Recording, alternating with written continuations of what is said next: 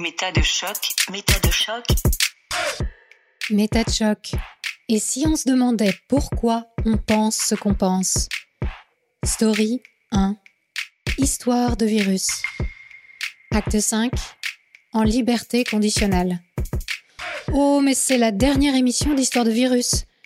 Tant de choses se sont passées en trois mois. La jeune Charlotte est retournée au collège avec la sensation d'avoir fait un saut dans le temps. Robert continue le télétravail tout en observant le monde s'agiter. Fait-il preuve d'humour pince sans rire ou est-il complètement désabusé? Alice, adolescente en zone verte, retrouve avec étonnement et enthousiasme un début de vie sociale. Et enfin, Eric, l'obtrotteur sédentarisé de force, doit désormais envisager la vie autrement.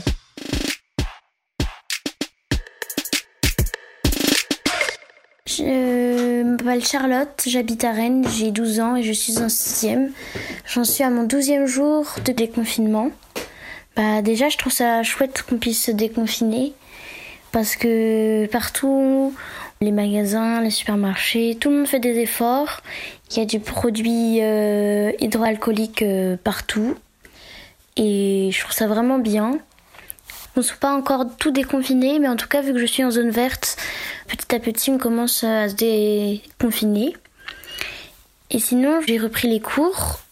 Et euh, ce qui est assez spécial, c'est pas le fait que les cours soient changés, c'est plutôt bah, depuis mars, là on est en mi-mai, bah ça a fait quand même un gros saut. J'ai l'impression que j'ai sauté dans le temps de deux mois. Et c'est vraiment spécial parce que deux mois, je trouve ça vraiment énorme. J'ai l'impression d'avoir un peu perdu du temps alors que j'aurais pu apprendre des choses, profiter un peu. Et donc c'est spécial parce que je revois des gens que j'ai pas vus depuis deux mois, c'est comme le temps des grandes vacances. Et donc du coup j'ai l'impression que mon année de sixième est passée super vite, justement à cause de ce trou. Parce que ben, ça nous enlève deux mois. Et donc euh, j'ai l'impression que déjà c'est la fin de mon année de sixième et je trouve que c'est passé trop vite. Sinon, je trouve que mon année euh, s'est bien passée et que le confinement, si je reprends tout, même si sur le moment j'ai l'impression de perdre du temps, au final, je trouve que ça va. J'ai quand même bien profité, j'ai avancé des choses et j'ai quand même appris des choses. Aujourd'hui, j'ai pu aller acheter un pot de peinture pour faire la seconde couche de ma chambre. Et donc, euh, ça va être plutôt euh, joli, je pense. Ça va la rendre plus grande. Et euh, sinon, je suis un peu triste parce que mon grand-père, il a un cancer, donc euh, il va faire de la chimiothérapie. Et donc, je vais sûrement aller euh, lui rendre visite avant qu'il aille à l'hôpital. Et donc, j'ai pensé, là, j'ai commencé à faire ça. Il y a une photo de lui quand il était jeune sur une voiture. Et du coup, je pense que je vais lui dessiner, vu que j'aime beaucoup le dessin, pour lui offrir.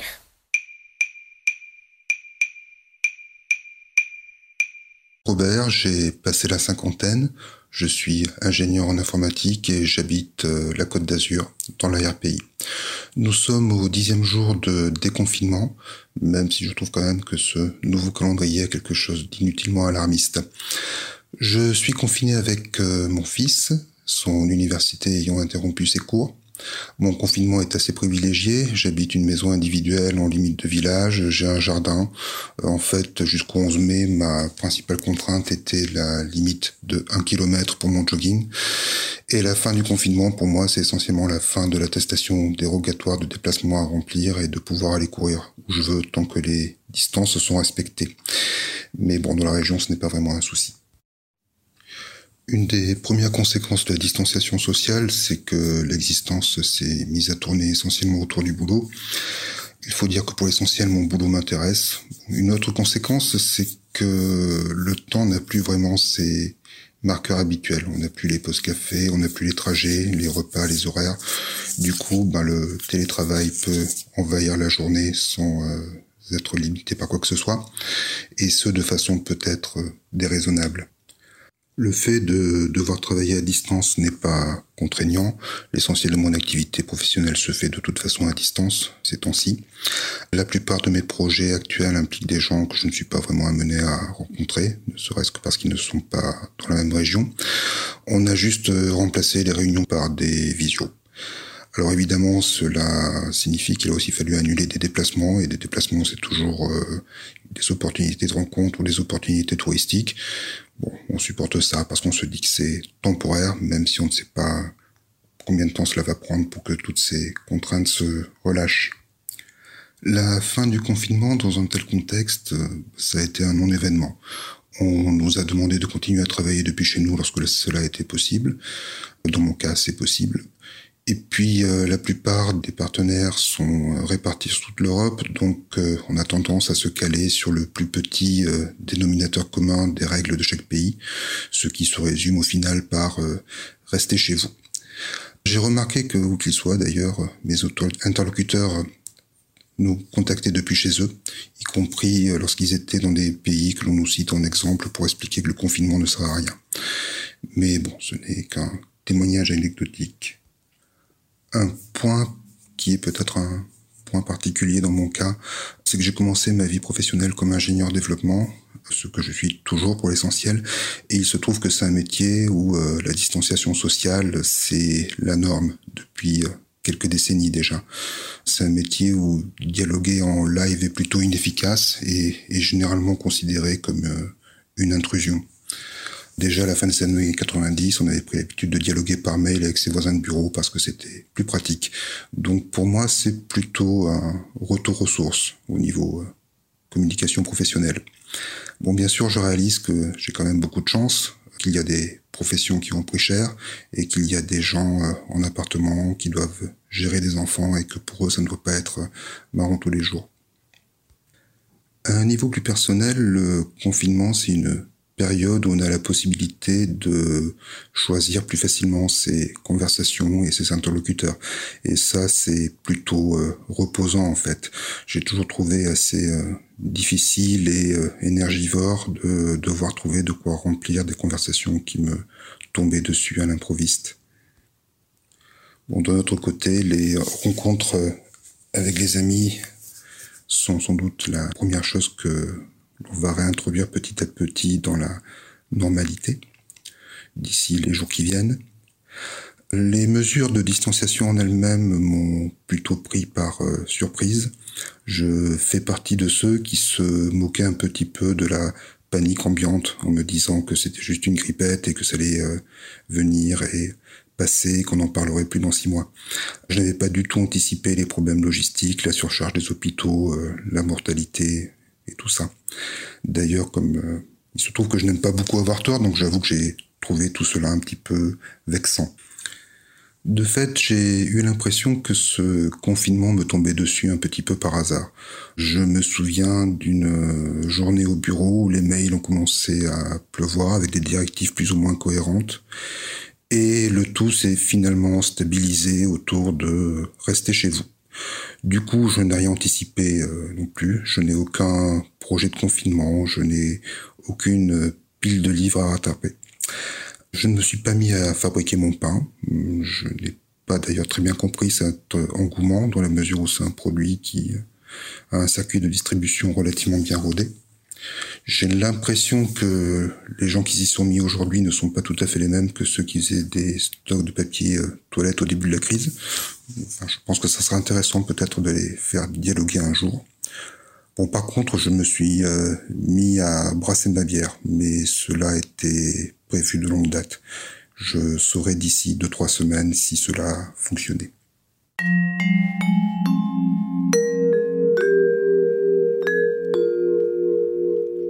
Je m'appelle Alice, j'ai 15 ans et j'habite à Rennes. Je suis à mon 12e jour de déconfinement, je crois. Rennes euh, est en zone verte, du coup euh, à peu près tout est redevenu comme avant, sauf que les bars, les restaurants, les cinémas, les piscines sont pas ouvertes. Après, euh, bah, c'est pas très très dérangeant. Et aussi, j'ai appris à comment mettre un masque, c'est un peu plus compliqué que ce que je pensais. Et surtout, l'inconfort du masque est très présent. Mais après, on peut en fabriquer avec des jolis tissus à fleurs et tout. Du coup, bah, c'est quand même cool. Ce que j'ai pu faire, que je pouvais pas faire pendant le confinement, j'ai pu voir euh, mes amis, aller chez eux, ou les voir euh, plutôt dans des campagnes, pas vraiment dans le centre-ville parce que mes parents veulent plus trop, parce qu'ils trouvent que c'est trop dangereux. Du coup, je les vois plutôt euh, ou dans des villages, s'ils habitent dans des villages, ou bah, dans des petits coins quoi, où il n'y a pas beaucoup de monde dans Rennes, où je les invite à la maison. Et le contact humain fait un bien fou, c'est incroyable. Enfin, je pensais pas que c'était à ce point. Je me sens beaucoup mieux entourée que toute seule. Dans ma région, il y a eu très peu de cas, je crois, en tout cas, enfin beaucoup moins de cas que dans les autres régions. Du coup, bah, je me rends pas forcément compte de l'impact de la maladie parce que je connais personne, même dans mon entourage très lointain, qui a eu un proche qui a été atteint. Mais je sais que la maladie est encore présente et qu'il faut continuer à faire très attention. Que même si la tentation est très forte de faire des excès, de tout le temps sortir, euh, ce que j'ai très envie de faire, il faut savoir se contenir.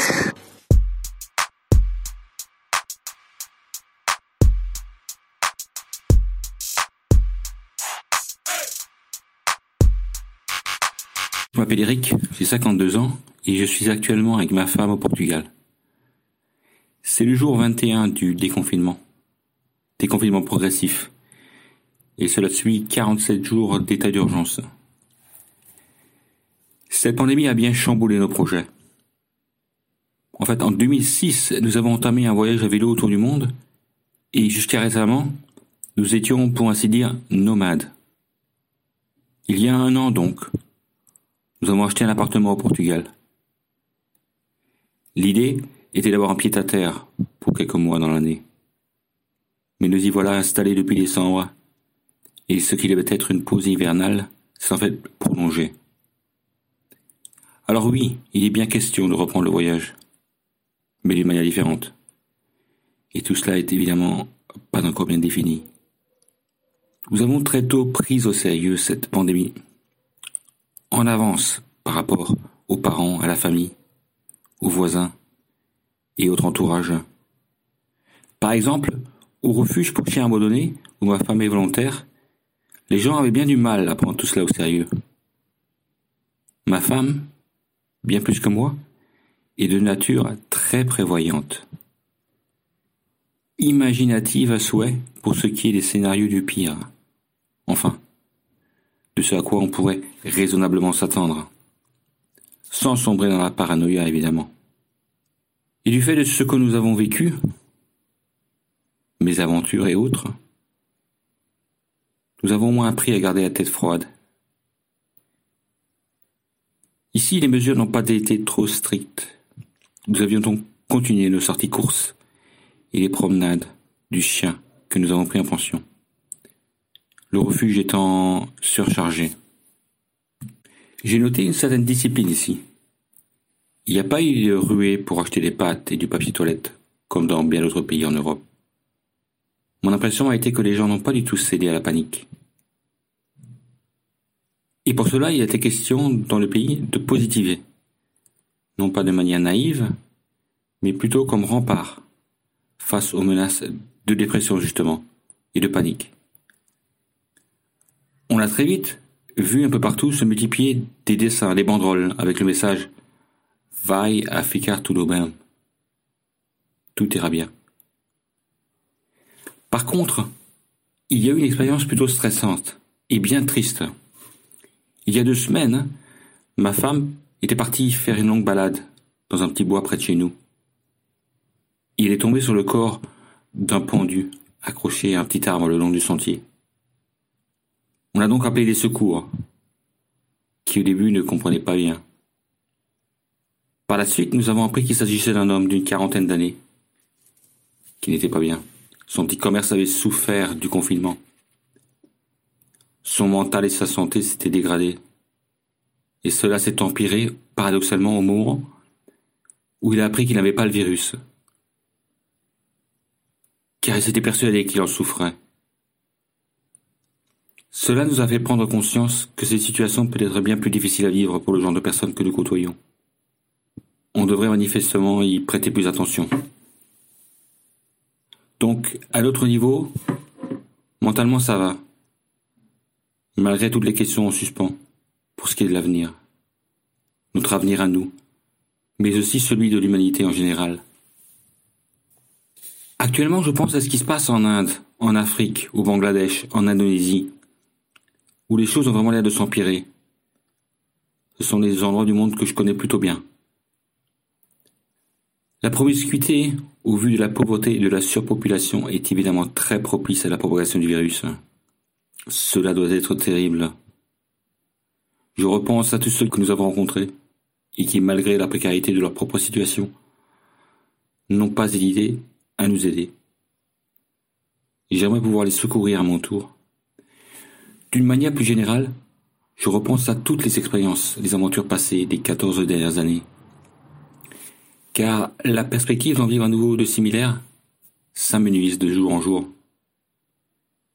Ce sentiment est renforcé par le fait que nous sommes, l'âge aidant, beaucoup moins enclins à prendre le genre de risque que nous avions l'habitude de prendre.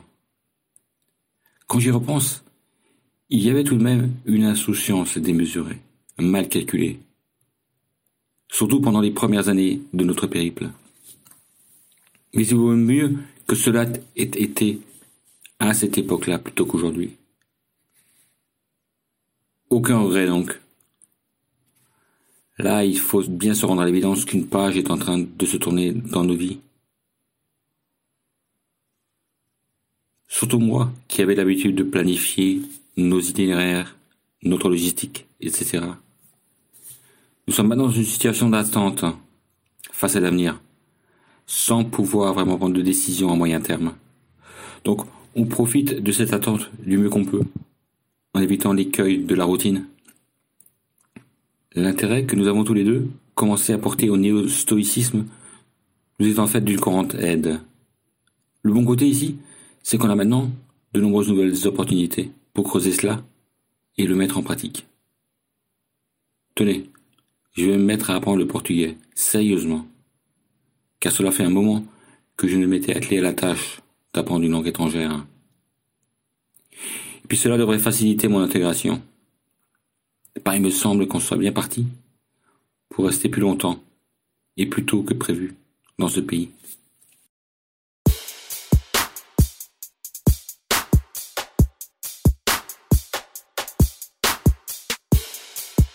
Voilà, Histoire de virus, c'est fini. J'espère que cette série vous a plu et qu'elle vous a permis de réfléchir à vos propres pensées et ressentis, ainsi qu'à notre devenir humain. Merci aux généreux donateurs qui rendent possible cette aventure podcastienne. Si vous aussi vous souhaitez participer, suivez le lien en description vers la plateforme participative Tipeee. Ce vendredi à 18h, on se retrouve en son et en images avec une émission Scoop 5, dans laquelle je vous donnerai des nouvelles de la chaîne et de ses multiples projets en cours.